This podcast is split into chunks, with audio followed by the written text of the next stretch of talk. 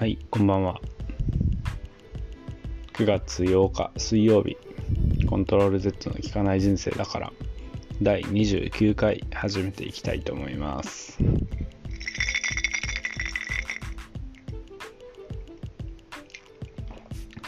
はい、皆さんお疲れ様です。今日も一日お疲れ様でした。やっと水曜を迎えましたね。あと2日ですよ。頑張りましょう。はい。で、今日やっていくのが、えっ、と、昨日、なんかね、ネットフリックスでドキュメンタリーものの映画を見て、それでその内容がすごい良かったんで、それを紹介していきたいと思います。ね、なんかもうたびたび思う思うというか、小説とかも自分好きですし、で、映画も好きで、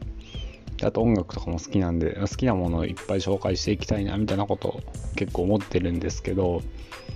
うん、感染やっぱり好きゆえにハードルがすごい高くてで、あと、自分喋るのが苦手というか、特に喋るのも苦手ですし、映画とか本とかをこう要約して、とか音楽もそうか、なんかこう自分の言葉でそれを好きなものを伝えるってのがすごい苦手なんですよね。普段の会話とかでも、うん、多分普通の人より平、普通の人よりとか平均より本とか映画とか音楽を聴いてる数はめちゃくちゃ多いはずなのに、そういう好きな本何とか聞かれるのが一番こう、うーん、なんか取り乱すというか、狼狽するというか、なんかそんな感じで、すげえ苦手意識持ってるんですよね。好きなものを喋るってことが。うまく伝えられ、うん、なんか好きなものっていう尊敬が強すぎて、それをうまく伝えられない自分ってのも分かってて、そのギャップがすごい苦しいんで、そういう質問って一番苦手なんですよね。でも今日はちょっと勇気を出して、やっていきたいと思います。はい。で、昨日見たそのドキュメンタリー映画っていうのが、えっと、三島由紀夫 VS 東大全教頭50年目の真実っていう、まあ、ドキュメンタリー、あの学生運動を描いたドキュメンタリーで、で、この三島由紀夫と学生運動やってた全教頭のバトルっていうのは YouTube とかにも上がってるんですけど、でそれねがあの自分が学生時代とか結構見てて好きだったんですけどなんか話もむず喋ってる内容が難しいしお互い。でそれで背景とかもよくわかんないから結局何言ってるかあんまわかんないけどなんか雰囲気が好きみたいな感じで学生運動っていうなんかあの時代の感じが好きでよく見てたんですけどでそれをこううん。なんかドキュメンタリー形式でこうその背よくわからなかったものの背景であったり発言内容の解説とかであったりであと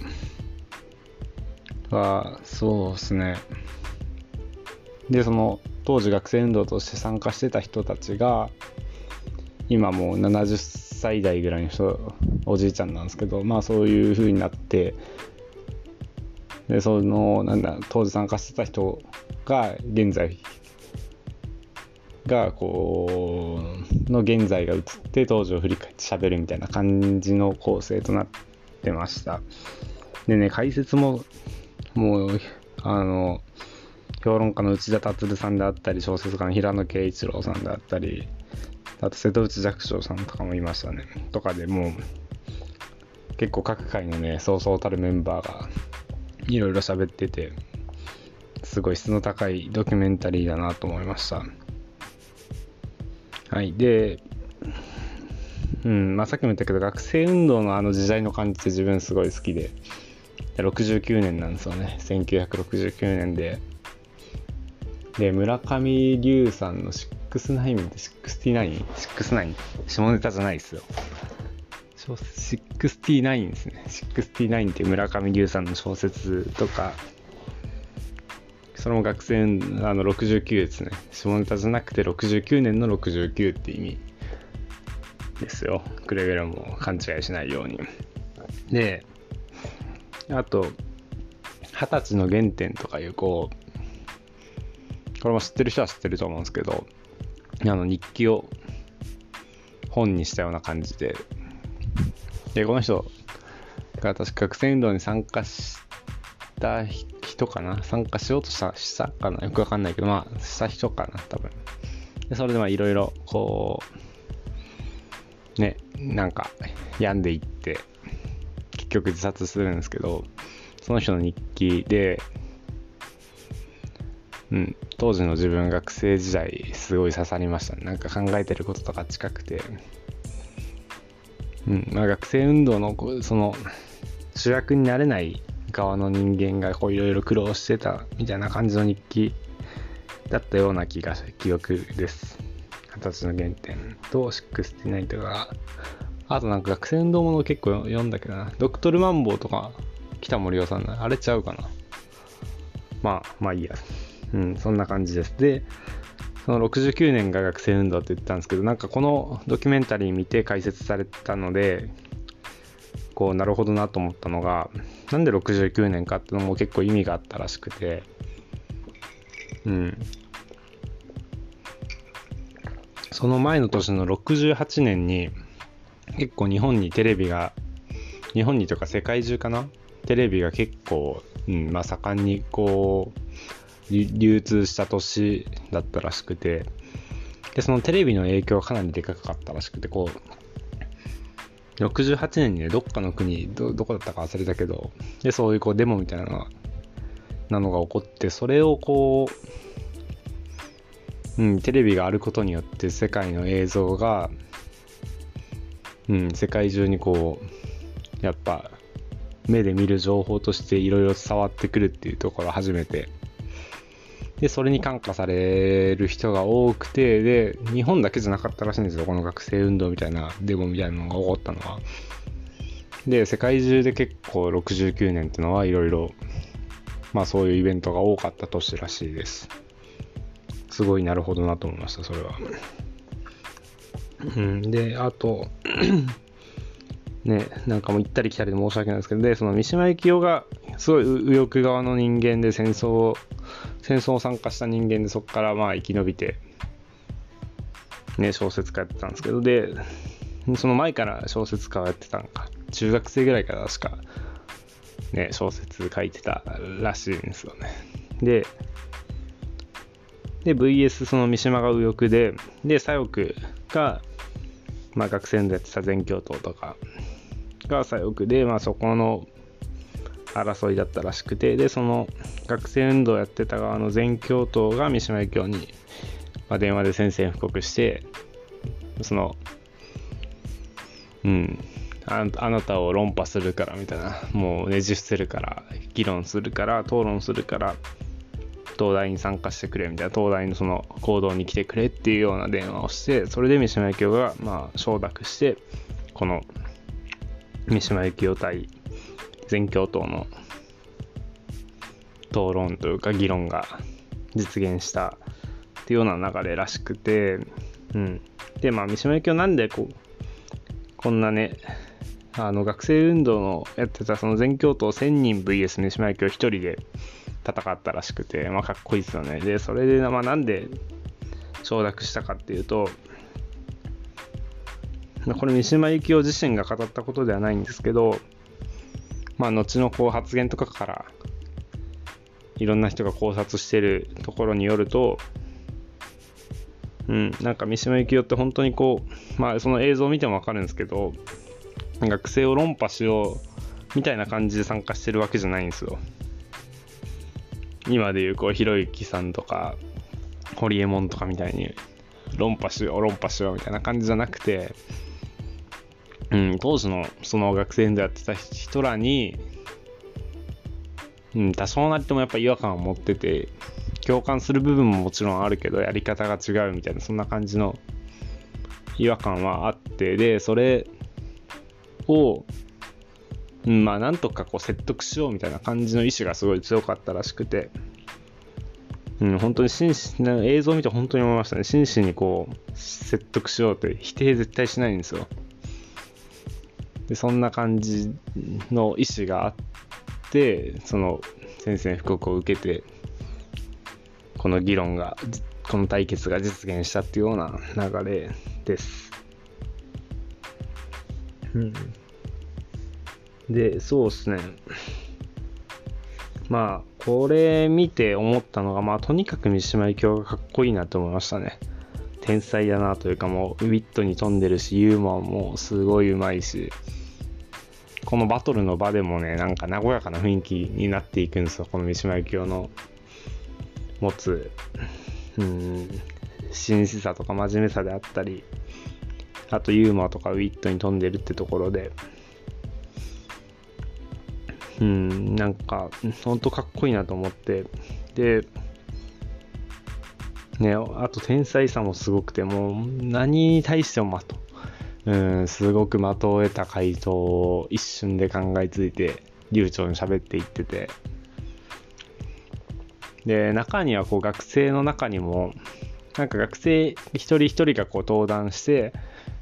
三島由紀夫と戦って議論するみたいな感じのその場の感じだったんですけど、まあ、天才みたいな頭のいい学生もいれば、中にはやっぱ東大といえども、うん、こう頭でっかちになりすぎて論理が破綻してるというか、まあ自分の理解力がないのかもしれないですけど、まあ自分的には論理が成り立ってないなと思うような人らも結構いて、で、そういう人に対峙しても三島由紀夫は即答ででさらにこう、うん、よく何言ってるか分かんない人の考えてるこう、うん、奥の奥まで読み取ってでそれで的確な答えを返すんですよ。そのあたりが本当にもう天才だなと思いましたね。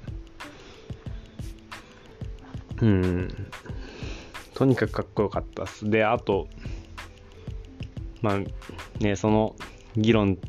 してる中、バトってる中で、まあ、東大の行動で行われてたんですけど、東大の行動でもひたすらタバコを三島由紀夫が吸い続けてて、吸い続けてて、そのあたりもね、個人的には刺さりましたね。なんか、自分で言ってたんですけど、三島由紀夫が、あのその東大のバトルの場にタバコ4箱ぐらい持参してきてたらしいですね。タバコ吸う姿もすごい様になるんですよね。かっこいいなと思いました。かっこいいしか言ってないけどほんとかっこよかったですよ。うん。であと印象的だったのがここ注目してちょっと見る人は見てほしいんですけどやっぱ芥田正彦さんっていう三島由紀夫と戦った中の一人のま、学生なんですけど、まあ、注目してほしいとか言わなくても多分もう必然的に注目するぐらいのカリスマ性を持った人間で、うん、なんか当時でいう風天みたいな感じなんですかね。よくわかんないですけど、まあでも、今でも通用するぐらいのかっこよさで、うん、ロン毛でヒゲ生えてて、で、結構ダラダラ、ダラダラというか、うん、ゆったりめの服着て、そんな感じの人で。でね、もう頭が本当に切れるっていうか、三島由紀夫と対等に喋り合ってて、で、気持ちも強いんですよね。その、頭いいだけじゃなくて気持ちも強いんで、対等に渡り合えると思うんですけど、で、そのバトルの場にこ赤赤子を抱いて赤ちゃん抱いて挑んでて なんかもうほんと狂ってるなというかかっこいいなと思いましたね。自分じゃもうどんな年重ねても慣れっこないようなすごい人だなというかうんその人に一番こう憧れを抱きましたね。かっこよかったです本当に。で途中から結構まあ慣れ合いじゃないけど三島由紀夫側に結構ねまあバトルのつもりが割と和気あいあいとした雰囲気になってきててでそこでこうその中で芥田正彦さんが「いやもう俺退屈だから帰るわ」みたいなこんなこんな感じじゃないと思ってたけども退屈だわみたいな感じで帰実際に帰っててそのそんな感じもね尖ってるなというかかっこいいなと思いましたね。うん。あんな感じになりたいですね。本当かっこよかったですね。三島と多分もうダブル主演じゃないかなと思うんですけど三島由紀夫とその芥正彦さんって人。で芥正彦さんは今もご存命でねあの当時を振り返っていろいろコメントしてたんですけど今71歳ぐらいなんですけど今でもめちゃくちゃかっこよかったっすよもう。もう見た目もかっこいいですしおしゃれですし。ほんであのー、なんかいろんな人当時を振り返って喋ってたけどみんな三島由紀夫のことはそれなりにこう褒めるじゃないけど振り返ってみたらまあその三島由紀夫もういいとこあったみたいな感じのスタンスなんですけど芥田正彦さんに関してはもう尖りまくっ今でも尖りまくってて、うん、あいつはみたいな二人称が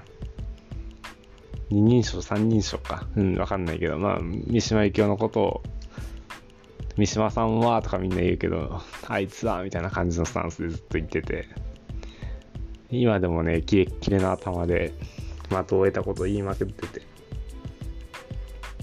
うん、すごくかっこよかったです。はい、で、えっ、ー、と、まあちょっと、パンチラインの棚卸しじゃないですけど、まあ、印象残ってきた印象に残ったなっていうようなセリフを上げていくとまず三島由紀夫が冒頭で言ってたところで私は安心している人間が好きじゃないって言っててうん。でだからまあだからってなんだろうな。だからそこその辺は皆さんと共通する部分もあるみたいな。安心しきってる人間じゃないのはみんなもわかる。みたいな感じのことを最初に述べてて。うん。なんかそれは今にも通用するというかうんすごいわかるなと思いますね。自分今にもというか自分にもか。安心しているこう脳死したい人間って多分当時も多かったんだろうなと思うけど多分今の方がやっぱ多いじゃないですか。安心しきってる人間平和ボケした何も考えてない人って多くて。うん。やっぱ悩んで悩んで悩みまくった人に魅力感じるし。うん。だからこう当時のね全教頭の学生運動つまり全教頭に限らず学生運動してた人だってすごい自分的には輝いて見えるし。うん、なんかすごい的を得た発言だなと思いますね。私は安心してる人間が好きじゃない。だからあんたたちにも、うん、共感できる部分もあるし、多分自分も安心しきってる人間じゃないよ。みたいなこと言ってた三島由紀夫、さすがだなと思いましたね。うん、で、あとは、あこれすごい印象的な発言だったんですけど、あのー、これか。もう一度国の運命と自分の個人的な運命がリンクしているというある種の陶酔感や高揚感でそういうものが戦後において欠落しているから、まあ、こんな騒動になったというか右翼も左翼もないってなんかもうみんな結局右翼とか左翼とか言ってるけど、うん、みんな本質的なこうこういう行動に駆り立たされたエネルギーが同じなんだって言ってて、うん、国の運命と個人的な運命がリンクしているというある種の高揚感や、えー、陶酔感で、これ何のこと言ってるかっていうと、まあ、戦争のこと戦、戦時中のこと言ってて、うん。でも、三島由紀夫自身が、まあ、さっきも言ったように戦争に参加してる人間なんで、その、まあ、当時のこと知ってて、やっぱりこう、戦時中の日本ってやっぱりこう国の運命イコール自分の個人的な運命で、まあ、そこはリンクしていてでまあだからこそそこにこうある種の陶酔感であったり高揚感ってものを感じれててで、それに対してこう戦後の君たち若い子らって、まあ、そういうものを味わう場が一切ない。だからそのエネルギーをどこに向かうかって言ったら、まあその右翼であったり左翼であったり、まあそういうところで学生運動になってるみたいな感じのこと言ってたと思うんですけど、うん。なんか、なんかの本で読んだことあるんですけど、多分同じようなことだなと思うんですけど、うん、なんか、こう、見る側面によっては、こう、一般的には戦争に参加した若い人らとかってかわいそうみたいな目で描かれることが多いし、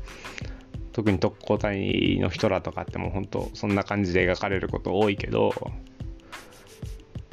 うんまあ、当時のその人らってこう天皇を本当に、うん、崇めた、うん、なんだろうな、天皇を本当に崇拝してて、で、それで、まあ、その国の運命っていうもう、うん、大大義名分のためにこう自分の個人的な運命をリンクさせて戦うみたいなところにある種のこう幸せとかこう充実感みたいなところをがすごい強かったっていうかわいそうじゃなくて本当はそんな感じで幸せとか充実感感じてる人らも結構多かったみたいなことなんかで読んだことあるんですけど、うん、全員が全員じゃないと思うんですけどもちろん、まあ、見る側面によってはそういう人らが多かったみたいなことを書いてたなんかの本があったんですけどうん。まあそういうことを言っててで、その高揚感とか陶酔感みたいなところ、その、やっぱそういうところが幸せにつながってて、それがあまりにもないから、その右翼 VS 左翼が起こってて、で、特になんか、それって今にも通用する理論で、論理か。で、なんか、うん、今も本当にその生きる目的がないとか自分探すとかそういう類のことって結局多分そこと、うん、その辺通じるんだろうなって思うんですよ。うん。それってやっぱすごいエネルギーがあって、うん、だからこう、現代の場合は、そんな学生運動とかに行かずに結構鬱になる人が多いかったり、そこにね、思い悩んで、とかぐらいのやっぱ強いエネルギー持ってて、うん。まあだからこそやっぱりこう当時の そのエネルギーがやっぱ今よりも強くて、でまあ、持ってる人数もかなり多くて、そんな感じ実際に行動に移してみんなで、うん、エネルギーをぶつけていこうみたいな姿勢にすごい、うん、まっとうな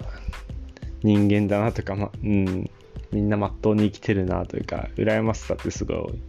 すごく覚えましたね、そういうところに。うん。で、あとさっき述べた、あれですね、芥田正彦さん、あの、風天みたいな人。で、その人が、えー、の現代、今の芥田正彦さんが、えっ、ー、と、当時を振り返ってた発言がすごい印象的というか、まあ、うん、もうなんか全てを言い表してるなと思ったんですけど、なんか三島由紀夫も、その全教頭の人らも、うん、結局はなんか違うこと言ってるけど、共通の敵は同じだって言ってて、で、その共通の敵って何ぞやっていうと、うん、あやふやなわいせつな日本国が共通の敵だって言ってて、うん、これすごい的を得た発言だな。さすが芥田さんだな。芥田正彦さんだなと思ったんですけど。うん、あこれも結局はさっき言ったこの三島由紀夫がこう自分の運命と個人的な運命がリンクしていないっていうようなところと割と近いかなと思うんですけど、うん、まあ平和ボケして結局そのなんだろうななんかもう、骨が抜かれた日本みたいなところを憂いてる。まあ、それこそ三島由紀夫の幽国とか、国を憂うって書いて幽国とか、となんか通じる部分あるなってめっちゃ思うんですけど、うん。ない当時もそうだったんだなって思うんですけど、あやふやでわいせつな、その骨を抜かれたような平野ボケした敗戦国の日本国ってなんかもう今さらにひどいですよね。特にこのコロナの騒動が出てきた以降の日本とかも特にもうこのね もういろいろ思うところはやっぱある人多いと思うんですけど。うん。まあ結局右翼とか左翼とかっていうのは結果的に現れた現象でしかなくて。うん。やっぱみんなが共通して本質的に思ったのってそのねそういったあやふやでわいせつな日本国に対する怒り、まあ、それ政治だけじゃないですよ。多分国民に対してそれぞれに対しても思ってたようなこう、まあ、自分自身に対してもそうだと思うんですけど、まあ、そういうに、うん、平和ボケした社会というか戦後のそういう日本国に対した怒りをうん、みんながみんな違ったベクトルでぶつけていってたっていうような感じのことを芥田さんが言ってたのがすごい的を得てるなと思いました。うん。まあそんな感じですかね。あであとそうだ。あの最後のエンディングで、まあ、キャストというか出てきた人らの名前が流れていくシーンあるじゃないですか。で、あそこで、まあ、これがたまたまなのか、狙って意図してやってることなのかわからないですけど、最初に三島由紀夫ってバーンって流れて、で、その後に50音順って書かれて、で、一番最初に出てきたのが、あの、50音順なんで、芥田さんなんですよ。あ行のさらに「く」っていう50音順早い名前で芥田さんが三島由紀夫の次に50音順で出てきて、なんかいいいいなと思いました。それ、いや、本当わかんないです。それが意図してるのか、たまたまなのかわかんないですけど、まあ自分は前者を信じてますね。これ、意図して50音順にしたんだろうなって、芥田正彦さんが一番最初に来るような感じにしたんだろうなって感じで、そこもいいなと思いました。はい。で、まあなんか、総括すると、そうですね、やっぱりこの時代の69年ってやっぱ好きだなと思う。まあ、実際ね、自分が生きてたら絶対参加す、間違いなく参加していただろうみたいな、さっき最初冒頭の方で言ったけど、うん、本当に参加できてたのかわからないにしても、うん、やっぱりこの時代のあの雰囲気ってすごい自分は今だから言えるのかもしれないですけど、すごいいい社会というか、まっとうな人間をしてた時代だなっていう感じで、すごいやっぱそういう69年ものを見るのは好きですねっていう感じで改めて思いました。本当にもうみんな生きることっていうことに対して、うん、真っ向からぶつかっていってた姿が見れるのがね、うん、すごくいいなと思いましたね。もうこの社会でね、生きることに真っ向からぶつかってる人ってなかなかいないですからね、現代では。うん、まあ、そういうエネルギーが強い人がいても、現代においては多分戦うというより、そういう強いエネルギーを持った人って自らを滅ぼしてしまう人の方がエネルギーがそっちに向いてしまうことが多分多いと思うんでなかなかやっぱこの時代の、うん、こういう雰囲気って、うん、実現は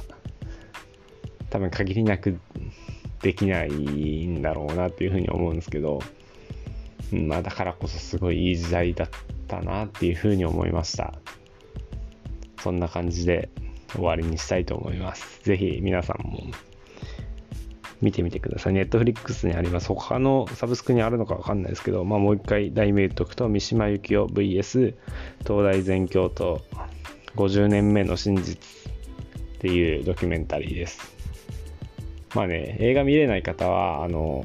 YouTube にも多分動画上がってます。その、ドキュメンタリーじゃないけど、議論してるところのシーンが、三島由紀夫と全教頭が、うん、すごい、魂揺さぶられるんで、ぜひ、見てみてください。